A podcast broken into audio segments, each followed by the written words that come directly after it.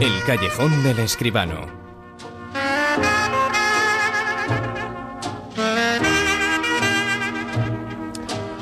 Una semana más eh, con José Manuel Escribano. Hablamos en de cine. José Manuel, muy buenas. Muy buenas noches, Bruno. ¿Qué tal? Y estamos ya en las fechas eh, en las que se entregan premios eh, prácticamente cada semana en nuestro país. Importantísimos los premios Feroz. Pues sí, los premios que concede la AIC, la Asociación de Informadores del Cine Español. han dado sus premios a los premios del año 2015, como es natural, y bueno, pues han ganado un poco lo esperado, lo esperado por lo menos en cuanto a la película dramática. La mejor película dramática para los eh, informadores de AIC ha sido La novia, película que tiene también muchas nominaciones para los Goya, parece que va aquí con un poquito de ventaja. Pero la AIC también, los premios Feroz, también reparten a la película cómica, a la comedia. La mejor película de comedia del año ha sido El negociador. Los mejores eh, protagonistas, Ricardo Darín por Truman, naturalmente, e Inma Cuesta por La novia, nuevamente.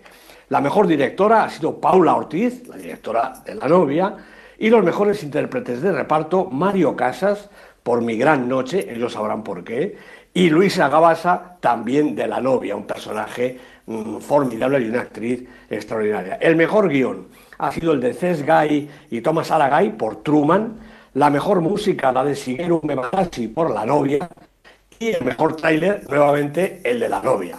Y como también los eh, críticos eh, de los premios Feroz premian al mejor cartel, para ellos ha sido este año el cartel de requisitos para ser una persona normal, la película de Leticia Dolera.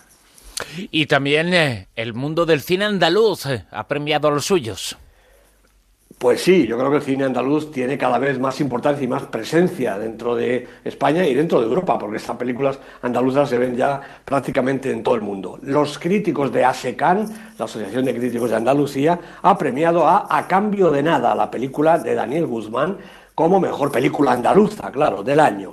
Techo y comida de Juan Miguel del Castillo ha sido para los críticos de ASECAN eh, mejor película de producción no andaluza, producción nacional. El director Juan Miguel del Castillo ha ganado el premio al mejor director Nobel.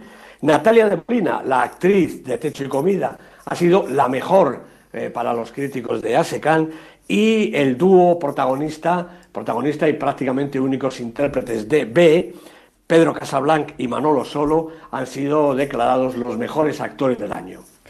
Y luego también, eh, por supuesto, tenemos eh, que hacernos eco el eh, recuerdo del fallecimiento de Tore Escola, que se ha producido esta misma semana. Pues sí, desgraciadamente se nos ha ido Héctor Escola a los 84 años, un veterano, pero desde luego uno de los más grandes directores del cine italiano y del cine universal.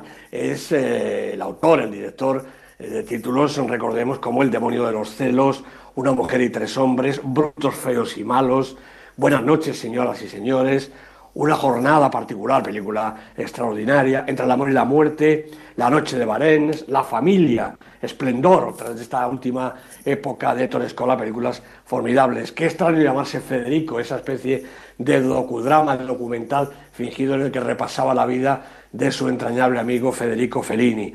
Pero además es que Ettore Escola ha sido un formidable guionista. Son suyos los guiones de La Escapada, una de las películas que introdujo el nuevo cine italiano en aquel momento, ¿no? Un americano en Roma, La cárcel de los líos, Rojo y Negro, El Conde Max, La terraza, El viaje del capitán fracasa, es decir, mm, un buen número de títulos, tanto como director como guionista, guionista también de sus propias películas. Héctor Escola ha sido un maestro de esa generación, yo diría, del post-neorrealismo, los que vinieron justo detrás del, del neorrealismo, haciendo puente con la última, la nueva generación de directores italianos. Yo creo que el cine italiano no se entendería sin las películas de Héctor Escola, sin ese análisis de la sociedad, de los personajes que él conocía también, no se entendería el cine italiano, pero es que no se entendería ni siquiera Italia sin el cine de Héctor Escola. Y no se entendería seguramente tampoco el cine sin la figura de Héctor Escola, uno de los eh, grandes que se ha marchado esta semana. Vamos ya con el eh, Super 10, eh, con la lista, con todos los factores en juego, con los resultados de estos últimos siete días.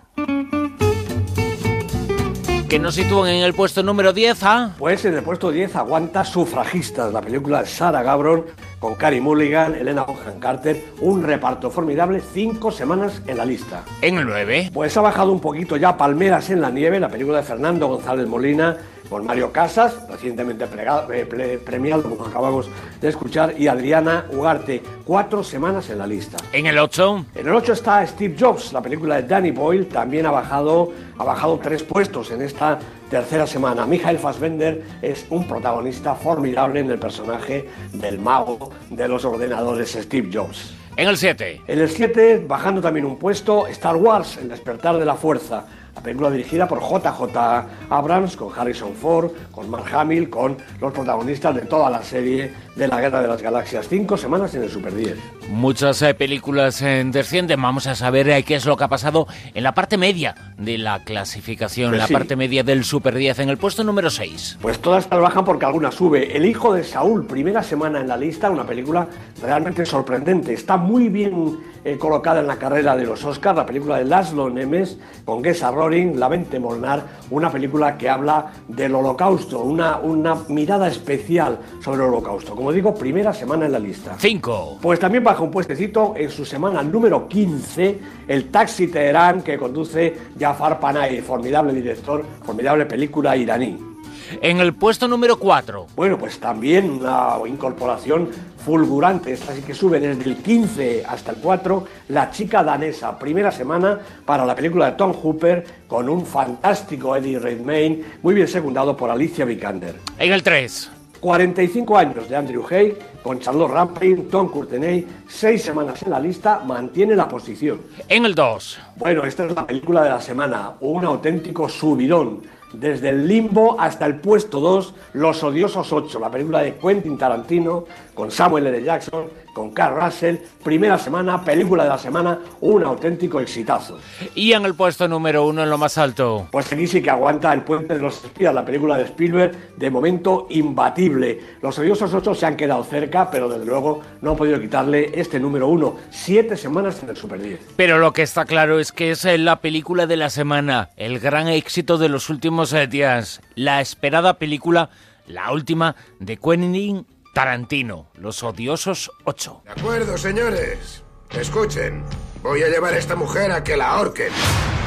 La recompensa es de 10 mil dólares. Ese dinero es mío, muchachos.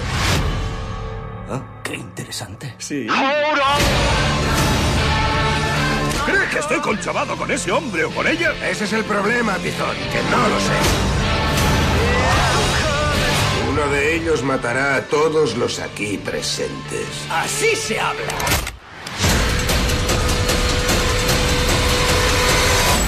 Vayamos más despacio. Mucho más despacio. Siempre es un acontecimiento la nueva película, en este caso Los Odiosos 8 de Tarantino. Efectivamente, así es. Dice en la propia película que es la octava, la octava película de Tarantino. Eh, yo creo que ha hecho alguna cosa más, ha hecho episodios, ha hecho alguna otra cosa, pero en fin, películas completas, ocho. Pues esta es la octava. Y naturalmente Quentin Tarantino, ayudado por eh, sus personajes habituales, Samuel L. Jackson, Carl Russell, Jennifer Jason Leigh, Tim Roth, algunos de los que eh, frecuentemente colaboran con él. Este es un western original, lo que le gusta a Tarantino, romper moldes, ¿no? Sus personajes no son los siete magníficos, sino que son los ocho odiosos malhechores estos. Y la acción no transcurre en esos eh, amplios horizontes eh, propicios para las cabalgadas, aunque al principio sí que lo parece, ¿no? Porque la película comienza, eh, yo creo que de una manera prodigiosa, con un plano secuencia larguísimo, con una pequeña panorámica que muestra en medio de un tormentazo de nieve tremendo como una diligencia allí a lo lejos se va acercando poquito a poco. Son unos minutos que consiguen crear un auténtico suspense porque uno no sabe qué demonios va a pasar con esa diligencia y con esa tormenta de nieve. Bueno, pues después resulta que la película no transcurre al aire libre, sino dentro de una especie de cantina que ellos llaman mercería. Yo creía que la mercería eh, se vendía otras cosas, pero en fin, una cantina aislada en ninguna parte del mundo en medio de esa tremenda ventisca, de esa tormenta de nieve. Dentro de, de, sus paredes de madera que se van a romper de un momento a otro están los ocho malhechores del título. Un par de cazarrecompensas, la prisionera de uno de ellos, un supuesto sheriff, un todavía más dudoso verdugo, el encargado del establecimiento, un vaquero taciturno y un general confederado.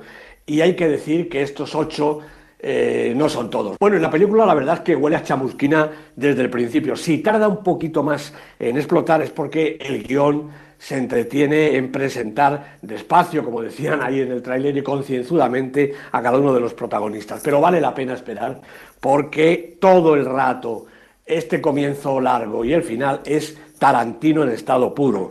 Eh, imaginación, potencia visual, tensión creciente, también sentido del humor no podía faltar y desde luego violencia, muchísima violencia y por supuesto una banda sonora maravillosa del gran Ennio Morricone. La nueva película, la nueva obra de Tarantino, como siempre, con sus elementos fundamentales, pero siempre nuevos. Hay que eh, poner un altar, desde luego, personas eh, como él, personas eh, como Tarantino, que son capaces eh, de sorprender haciendo películas, en este caso, diferentes, pero con sus elementos y perfectamente reconocibles. Los odiosos 8, así se titula. José Manuel Escribano, nos escuchamos el próximo fin de semana hablando de cine. Un abrazo, Bruno. Hasta después. En Onda Cero, La Rosa de los Vientos.